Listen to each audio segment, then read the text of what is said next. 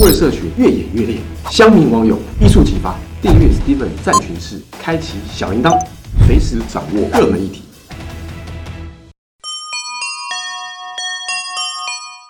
那在节目的最后，来和大家分享三件近期有趣的网络现象。第一个，天竺鼠车车，你看了吗？最近网络都在传，小朋友才看《鬼灭之刃》，大人都看《天竺鼠车车》。借着疗愈的画面，可爱的天竺鼠车车的外形，一两分钟就能轻松看完一集，真是让人欲罢不能呐！尤其是它下礼拜就要完结了诶。那刚刚有提到《鬼灭之刃》，那就来介绍一下吧。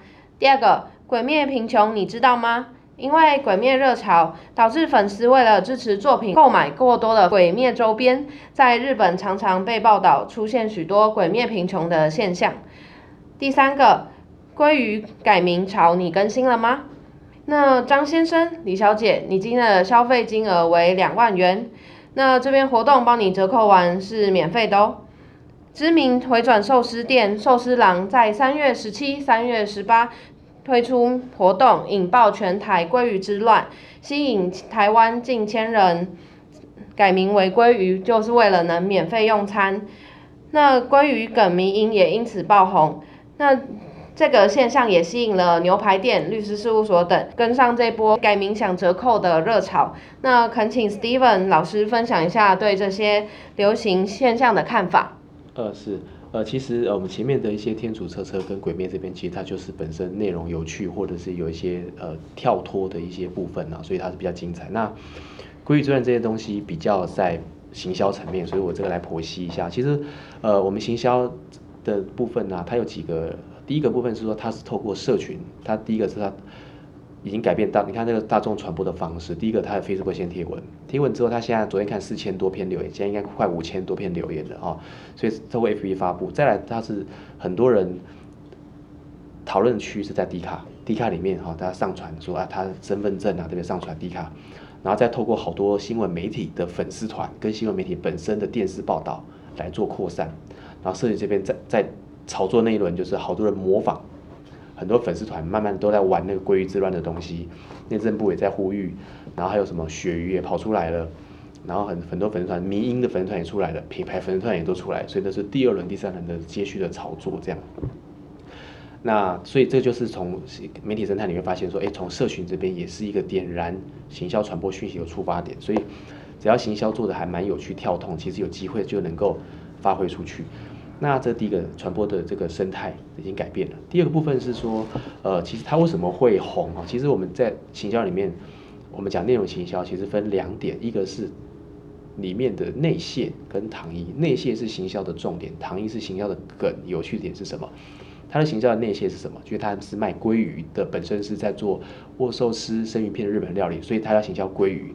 那为了行销鲑鱼这件事情，它的糖衣是什么呢？就是玩命名嘛，所以原本就是一个刚好同名的话的优惠。像我们大家都知道，写六福村常常玩，你身份证知道到几号到六福村就免费，它是一样的套路，只是它多一，它把它变成名字而已。好，那过程当中它的有点无心插柳，因为名称叫做鲑鱼最难的这件事情。那因为名称这个东西还蛮一个叫极限挑战，他觉得不会有人去做这件事情，而很多人做了这件事情。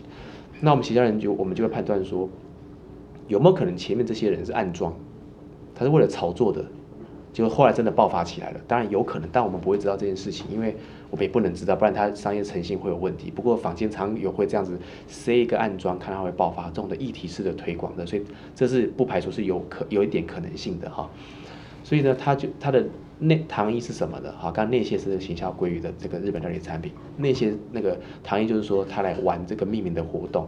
那为什么这个糖衣会够有趣呢？好，今天我在课我今天早上在文化大学讲课嘛，而且底下这些在职专班的学生，他们就会大家非常，他们大家不外乎大家讲的都还不错。他们讲到第一个是说有优惠有折价，第二个部分是说呃很难门槛很深，这几乎是很难的事情，这样啊。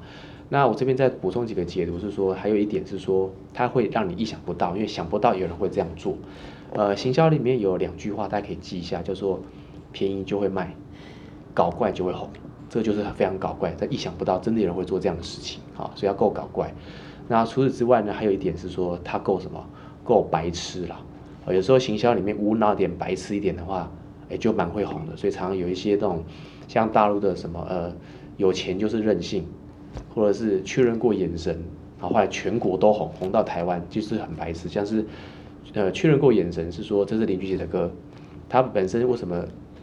那是红在一篇微博贴文，他是有一个人呐、他过年收红包，不好意思打开红包看，太失礼了，他他会剪开来看一下，剪开之后看到那个红包里面的眼神是毛泽东的眼神，所以他心安的这是一百块人民币，就比喻成台湾是说啊，他不要孙中山的眼神，他要五个小朋友的眼神，他就安心了，所以他确认过眼神是这个梗，很白痴这样，很好玩。那有钱就任性的梗是说，在大陆是说。先前有在大陆有个老先生一直被诈骗，不断不断不断被同一个人诈骗再诈骗，诈骗很多次之后，警察问他你为什么一直被骗？他都说我只是想试试看他能够骗我骗到什么时候他才罢休。他这样回他，所以大家就是说你怎么有钱就是任性，好，所以这是很有趣的也是很白痴的一个事件。所以其实有时候简单，然后稍微突发奇想一个好玩的梗，这样他就会爆发这个风潮。